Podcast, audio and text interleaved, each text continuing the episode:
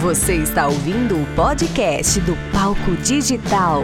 Apresentação Vinícius Soares. E começamos mais uma edição do podcast do Palco Digital, podcast dedicado inteiramente a você que é artista independente. E hoje a gente vai falar sobre Festival João Rock, a gente vai falar sobre cena independente. Vou trazer para falar sobre esse assunto meu amigo Felipe Ungaretti.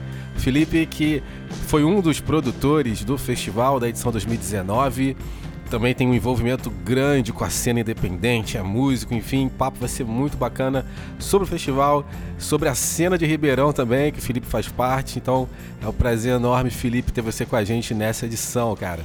Poxa, o prazer é meu, fico feliz demais pelo convite aí. E parabéns pela palestra lá, foi muito massa. Pô, que bacana, cara. Eu fico feliz e agradeço a vocês pela, pelo convite. Participar para mim foi uma honra. Iniciativa pioneira, acho que nenhum festival tinha feito isso antes de promover palestras, workshops sobre música e mercado para bandas, artistas independentes e para mim foi um prazer enorme participar. Muita gente bacana palestrando também, enfim, a galera estava muito motivada, o público muito legal. Agora, Felipe, é, essa foi a maior edição do festival, né? Se, não, se eu não me engano. Você pode confirmar? Como é que vocês viram a edição 2019 frente às anteriores? É, esse ano rolou até uma atmosfera, né, em cima do João Rock, que ele seria o maior João Rock da história, né? E realmente isso aconteceu, poxa, desde as das pré-festas, desde o concurso de bandas, desde a, lá em março, o lançamento do line-up que aconteceu em Brasília, porque a gente teve uma edição especial esse ano do Palco Brasil, edição Brasília. Todos, todas as etapas até o dia do festival foram, foram grandiosas, assim, ele foi bem bem histórico e especial essa, essa edição, né? E eu acho que em proporção também, né? Em número de público, né? Pessoas, eu acho que também foi bem maior do que o anterior também. Né? Foi, foi sim. Isso, isso, isso também foi um recorde, né? Ele foi grande e histórico desde a entrega, né? Estrutural, que foi tudo perfeito. A gente esperou é, erros que não aconteceram, falhas que não aconteceram, tudo fluiu muito bem e tivemos lá 65 mil pessoas reunidas no mundo de música, paz e diversão, né? Foi tudo muito, muito maravilhoso, assim, rolou muito legal. Foi bem Não, gratificante foi... Ver, ver, ver o evento acontecer tão bem, assim. E Felipe, eu imagino que os desafios foram gigantes, né? Eu imagino que você, vocês devem ter. Como é que foi? Como é que foi? Eu queria que você falasse um pouco dessa, dessa experiência durante a produção do evento, né? Muita dor de cabeça, muita preocupação. Quais foram os desafios, né, que, que vocês enxergaram que tinham que vencer para fazer dessa edição a maior de todas, né? É, o João, o João Rock ele não para, né? A gente que nem né, acabou esse agora dia 15, a gente já começa a produzir o pós-evento e já começa a pensar na próxima edição, né? É, 2018 foi, tinha sido bem legal também, o concurso de bandas, todas as etapas tinham sido bem legais. E esse ano a gente, como é, era o 18º ano do festival, né, ele ficou maior de idade. Então a, a data já era mais que especial, a gente quis comemorar de acordo, né? E foi um ano pensando em line-up, a nossa direção artística é, pensando, a gente teve grandes encontros aí, um, um, grande encontro do rap nacional que, que rolou no palco João Rock. É, foi tudo meio que meticulosamente pensado, sabe? A gente queria, queria impactar. É, a gente já sabia que, que, que a intenção era colocar mais pessoas esse ano lá, né? Ano passado foram 60 mil. Esse ano pulamos para 65. E desde ativações, tivemos uma tirolesa da, da, com, a, com a marca Digio lá. Foi muito, muito legal, muito legal. Nos, nos 20 dias que antecedem o festival, a gente dorme bem pouco, assim. é, para fazer tudo dar certo até o dia D, né? E os maiores desafios acho que são esses, né? Como o festival é muito grande, é, a entrega tem que ser tem que ser perfeita assim digamos assim né? Nunca é perfeito mas o mais o mais longe de erros possível. Isso a gente conseguiu. É, como tem transmissão ao vivo também de, de esse ano foi através da Multishow a 89 FM também transmitiu ao vivo então a gente tem uma preocupação especial com horários cronograma é, passagem de som das bandas, chegada das bandas no palco, enfim. É, a gente fez que fez como para que tudo corresse bem nesse sentido assim, sendo o nosso maior desafio esse mesmo, né? Que são é, é, é tudo cronometrado, né? Não tem jeito. Tem que ser é muito grande, são muitas horas, muitas atrações. E Felipe, uma coisa que eu percebo é que o João Rock ele, ele tem um carinho especial com bandas que estão começando, bandas independentes, artistas emergentes, com a música brasileira principalmente, né? Acho que é, é, é um festival que, que tem esse carinho, tem esse olhar com o que a gente produz e valoriza isso, né? A gente teve o concurso de bandas, né? Os vencedores abriram os shows no João Rock, né? Tocaram no palco, nos palcos principais de João Rock. Isso é uma coisa inestimável, né? Como é que vocês estão visualizando essa proposta para 2020? Vão repetir a dose para os próximos anos? Como é que isso está no radar de vocês? A gente fica muito feliz em ser um festival que, que prioriza o rock nacional, né? E os subgêneros parceiros, né? Desde MPB, é, enfim, rap, reggae, é, hard rock, todos eles. É, e, e, e fortificando o que é nosso aqui, o nacional, né? É, o concurso de bandas esse ano também foi o décimo ano dele, do João Rock, né? Concurso de bandas.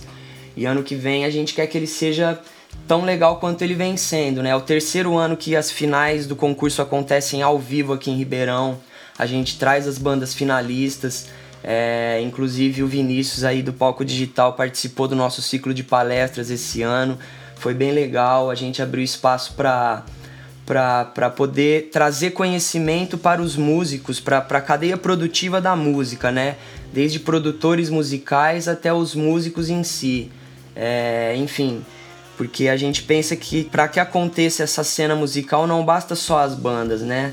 Nós temos as gravadoras, temos até os fotógrafos, os videomakers, enfim, todos eles que alimentam essa nossa cena. E para a gente é muito importante e muito especial poder contribuir para isso, sabe?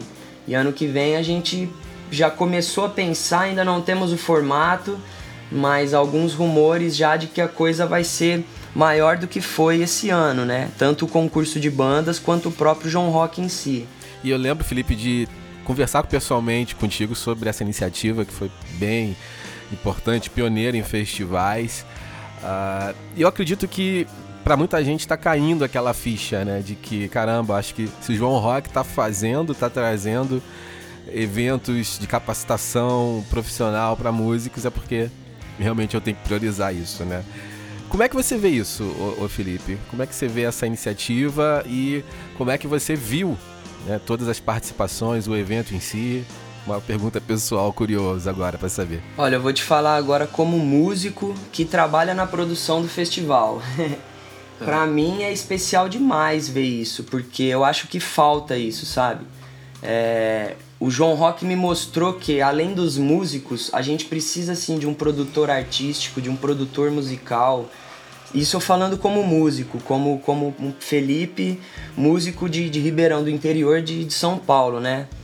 É, a gente precisa dessas pessoas, sabe? Porque essa formação, essa capacitação, o conhecimento, eu acho muito importante. A gente tem a internet, a gente tem os nichos, a gente atinge quem gosta do nosso som, sabe?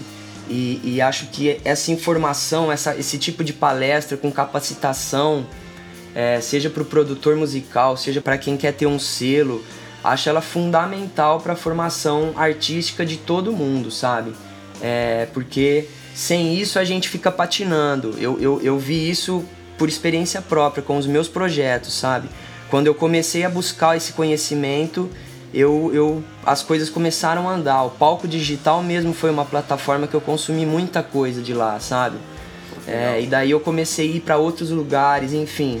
Outros lugares me levaram de volta ao palco digital, porque isso é um movimento que eu acho que falta muito no Brasil, assim a gente, a gente olhar para esse mercado como mais liberal, sei lá, profissionais liberais que a gente tem que correr da nossa forma, sabe? É, e, e fica o recado até para as bandas, para os artistas que acabam sempre participando dos concursos, né? Porque depois que acaba o concurso, a vida continua, né? não vai mudar do dia para noite a carreira do artista, né, aquele evento. Né? Então é importante se capacitar para saber como é que vai agir no dia seguinte, nos dias seguintes, né? Então é, é importantíssimo, né, você saber como é que você vai dar os passos certos nessa caminhada, né? Tem o lance até disso, participou de um grande festival desse, ter a, a sagacidade de pôr puta material, portfólio e usar isso da melhor Sim. forma, sabe? É pré, durante e pós o evento é, colher material, porque a gente tem um, um, um ditado aqui na, nos meus projetos, nas minhas bandas, que o nosso material off gera o nosso material on, né? Digamos assim. Sim, total. É o show, é a foto, é o backstage, é aquilo que alimenta a nossa rede social, que faz o público conhecer a gente, né? Sim. E Felipe, é, pegando essa, esse gancho, né, de publicidade, empreendedorismo musical. Como é que você vê a visão de criação de festivais autônomos, né? Da banda criar o próprio festival, dos artistas se unirem para fazer os próprios eventos. A gente vê muita gente, muito cantor, muita banda reclamando de falta de oportunidade. Enfim, ah, tô há tanto tempo e, enfim, toco pouco, as casas não abrem portas pra gente. Ah, você acha, você acha interessante, você vê com bons olhos a iniciativa de empreender, abrindo realmente essa, esse lacre aí que está fechado quanto a shows, fazendo os seus próprios eventos, fazendo os seus próprios festivais? Tem que fazer sim, tem que fazer, tem que começar a pensar coisas. Só que a gente não pode esquecer nunca da persistência, sabe? As coisas levam tempo para que deem certo, assim. Não pode achar que há mágica no negócio. A mágica é a hora que a gente está compondo. Na hora de trabalhar é, é, é o suor, é 90% suor, sabe? É, começar um selo, começar um festival, eu acho que é muito interessante. Isso abre portas para a cena. É, mas vão haver sempre dificuldades e é, é, frente a elas que a gente não pode desistir. É, é igual uma, uma banda autoral que quer conquistar público. Ela tem que persistir, sabe? Persistir e, e, e ir para frente, porque é difícil o caminho, é difícil, não é fácil. Mas eu acho muito interessante a, a, união das bandas, a união de produtores, a união dessas pessoas que compõem a cena é a melhor coisa para começar por um festival de pé, sabe? É, aqui mesmo no concurso, as esse ano a gente teve tivemos 10 bandas que participaram das eliminatórias. Como eram 10 anos de, de, de concurso, a gente resolveu trazer 10 bandas, enfim, esse lance do número simbólico e tudo mais. No fim do concurso, essas 10 bandas estavam com um espírito de. não de competição, mas de união, sabe? De poxa, vocês são de não sei aonde, nós somos de Ubatuba, vamos, vamos fazer um intercâmbio, vamos. A gente tá fazendo um festival aqui, é, a gente traz vocês, vocês levam a gente para ir, sabe? Isso, isso eu acho que é fundamental na cena, fundamental. Não há competição, tem espaço para todo mundo. É se unir. Porque sozinho a gente não dá conta de compor música, gravar, lançar e ainda fazer um festival. É, é muita coisa, é muita coisa. Por isso a gente tem os atores e os personagens que compõem nossa cena. Então vamos dar autonomia para cada um deles e se unir, porque é a união que eu falo muito isso porque aqui em Ribeirão Preto a gente tem o, o rock aqui, a cena do rock começou a ficar melhor por conta dessa união, sabe? É, bandas que estão despontando, ajudando bandas que estão nascendo, enfim, bandas que estão na estrada há muitos anos se unindo. É, e a gente sofre também com o mesmo problema de não ter abertura das casas. Isso é clássico, sabe? É, prata, prata da casa só vira prata da casa a hora que toca fora e volta. Infelizmente a gente vive esse paradigma. E podemos começar a quebrar com esse lance de unir. Vamos unir os produtores culturais, as casas de shows, é, os músicos, enfim, todos, todo fazendo, todos fazendo seu, sua parte para que a gente consiga fazer mais festas é, e que essas festas deem gente, porque a gente precisa do público. É o público que, que, que faz a carreira de um músico, não tem jeito, não tem jeito. E isso eu ouvi muito também no palco digital, sabe? Há anos atrás, quando eu comecei a ter contato com tudo isso, assim, de, de quando eu saí só do lado músico e fui pro lado é, empreendedorismo musical, comecei a trabalhar no Festival João Rock, enfim. Eu acho que essa visão macro da coisa, unindo as partes micro, é, é, é a mais viável de todas para a gente conseguir movimentar. Bacana. E Felipe, como é que você enxerga a cena de festivais independentes? No, Tô falando aqui de nível Brasil, mas você pode ficar livre para falar de repente de São Paulo, interior. Você consegue enxergar festivais é, com uma expressão interessante para quem está começando, para quem está fazendo o seu som e está em busca de janelas para mostrar esse som para mais gente? Consigo, consigo. Aqui no, na, na, na, produção do festival a gente fez um levantamento um tempo atrás e temos mais de 2 mil festivais no Brasil, sabe? Isso é muito legal, muito legal. Mas essa, é, o lance de outros festivais nascerem e crescerem é muito fundamental, muito fundamental, sabe? É o que eu falei da persistência. É, citando outros festivais aqui do interior, a gente tem o Festival Contato, que é em São Carlos. Acho que tá na 12 ou 13 edição.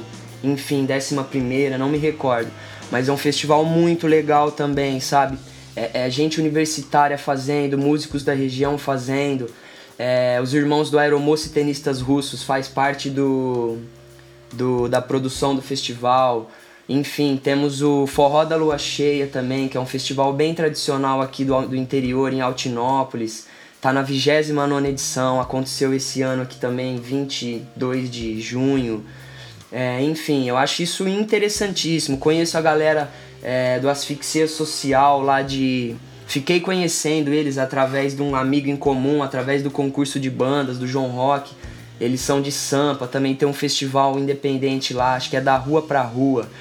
Enfim, isso, isso movimenta a nossa cena, movimenta a agenda cultural da região que esses festivais estão estabelecidos ou se estabelecendo, sabe? Acho muito importante.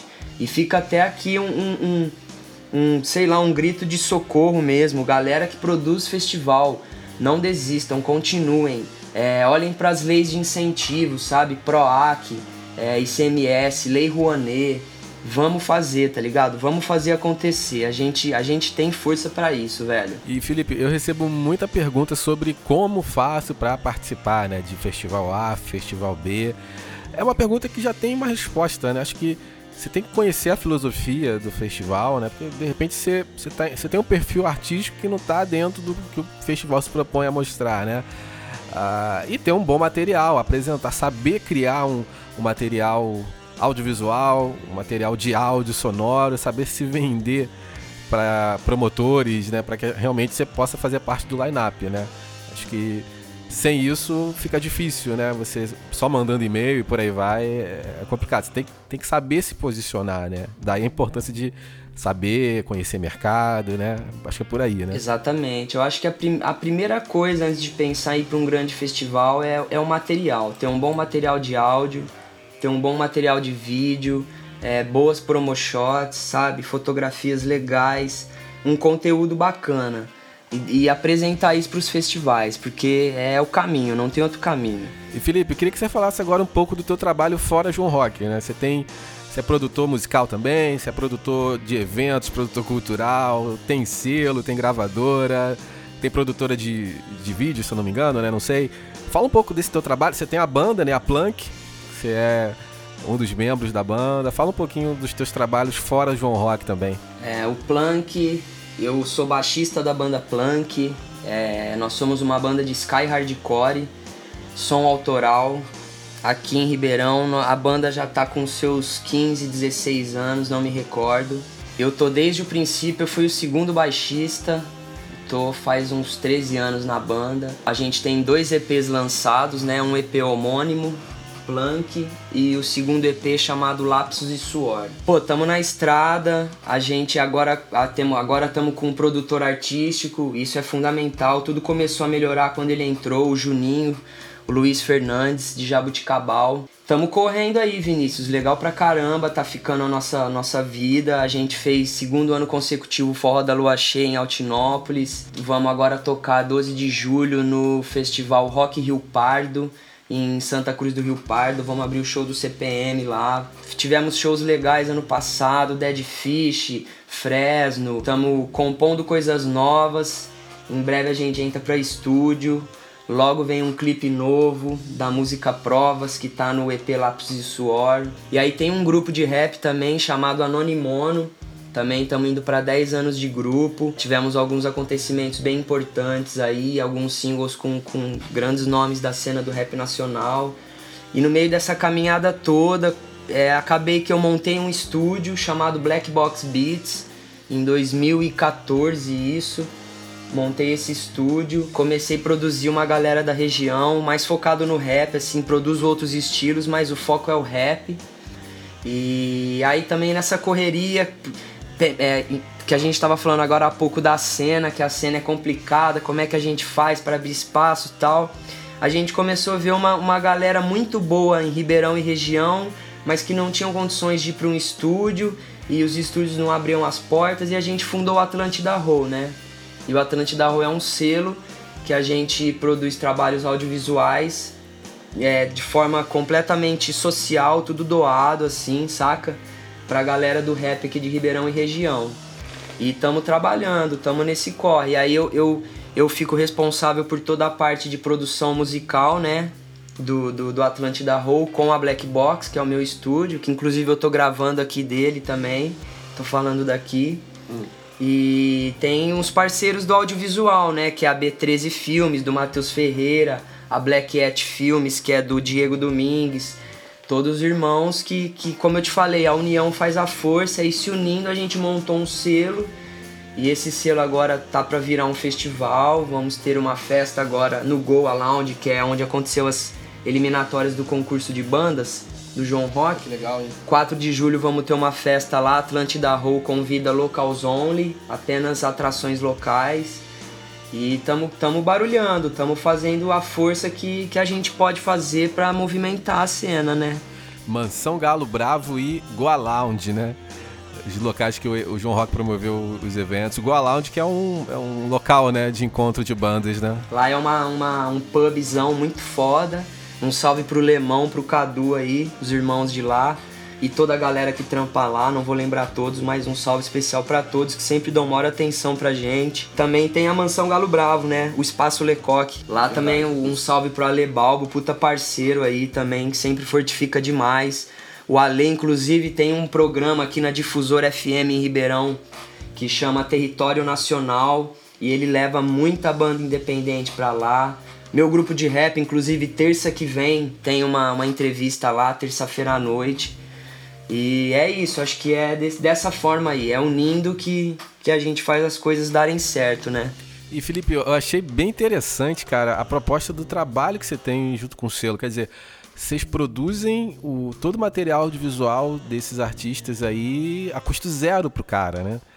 Via, obviamente, parceiros, enfim, tem todo o envolvimento aí conjunto, mas é, é uma baita porta de, de oportunidade para artistas que têm aí um trabalho que precisa ser captado e, e não tem grana, não tem, enfim, condição. E vocês acabam abraçando né, essa cena, fomentando, né, ajudando esses caras, né? Pô, isso é muito bacana. Cara. Exatamente. A gente todo mês tem lançamento. É, a gente tem costuma ter dois lançamentos por mês, né? É, o audiovisual clipe mesmo, de beat, MC, clipe, é, é uma vez por mês. E a gente tem uma fila de espera grande, a galera vai mandando conteúdo, a gente vai ouvindo, sabe? O único, único, digamos assim, princípio ativo para estar tá dentro do Atlântida Roll é o cara estar tá ativo na cena e, e, e, correr com isso, sabe? É a única coisa que a gente pede assim para todos eles. De resto é só colar porque aqui a gente é que a gente não tem braço suficiente para atender a todos, né? Mas na medida do possível a gente atende o que dá aqui e estamos aí trabalhando. Atlântida Roll, ouçam esse nome. Eu vou deixar aqui embaixo do podcast, na descrição, os links dos trabalhos do Felipe aqui, além do João Rock, né? O, os links para a banda, né? Para Plank, para o projeto que ele tem, Atlântida Roll, Black Box, enfim. E Felipe, acho que é bacana deixar o pessoal de sobreaviso para edição do concurso de bandas 2020, né? Porque daqui a pouco a coisa vai bater aí na porta, né? Ano que vem, concurso de bandas João Rock 2020, espera vocês lá, se inscrevam. É, o Vinícius estava lá, ele pode confirmar que não é brincadeira, a gente tá para fazer a música ser o que ela merece ser mesmo. Bacana. Felipe, foi um prazer enorme, cara, ter você nessa edição do Palco Digital. Uh, falando de João Rock, falando de mercado, carreira independente, cena. Cara, prazer enorme. Tenho certeza que quem está ouvindo foi surpreendido por um conteúdo super interessante que vai agregar muito para sua carreira. Prazer foi meu, meu irmão. Agradeço demais mesmo, de coração. A gente se tratou de forma profissional até que virou parceria, né? Sim, não, e a visão é a mesma, né, cara? A gente pode pude ver isso pessoalmente conversando com você, conversando com a equipe do João Rock também, com todo mundo. Enfim, a gente vê que tá todo mundo com a mesma vibe, com o mesmo olhar e não poderia ser diferente, né? A coisa acaba realmente se aprofundando e pode ter certeza que vocês têm portas abertas aqui no palco digital sempre que vocês desejarem, beleza? Pô, obrigado. Igualmente, você também, sempre que precisar, só dá um grito que estamos aqui com todas as portas abertas. Obrigado, Felipe. E fica aqui meu recadinho para terminar, finalizando aqui essa edição. Você que está ouvindo esse podcast no seu agregador preferido, no Spotify, no iTunes, no Google Podcasts, enfim, no YouTube, cara, se inscreve para você receber as próximas edições, tá ok? Você de repente tá ouvindo isso aí porque alguém te mandou o link, então se inscreve para a partir de então você toda vez que sair uma edição nova você não perder, beleza? Fico por aqui, um abraço forte a você que está acompanhando a gente durante todo esse tempo e a gente se vê em breve em uma próxima edição do podcast do Palco Digital. Um abraço e até mais. Tchau, tchau.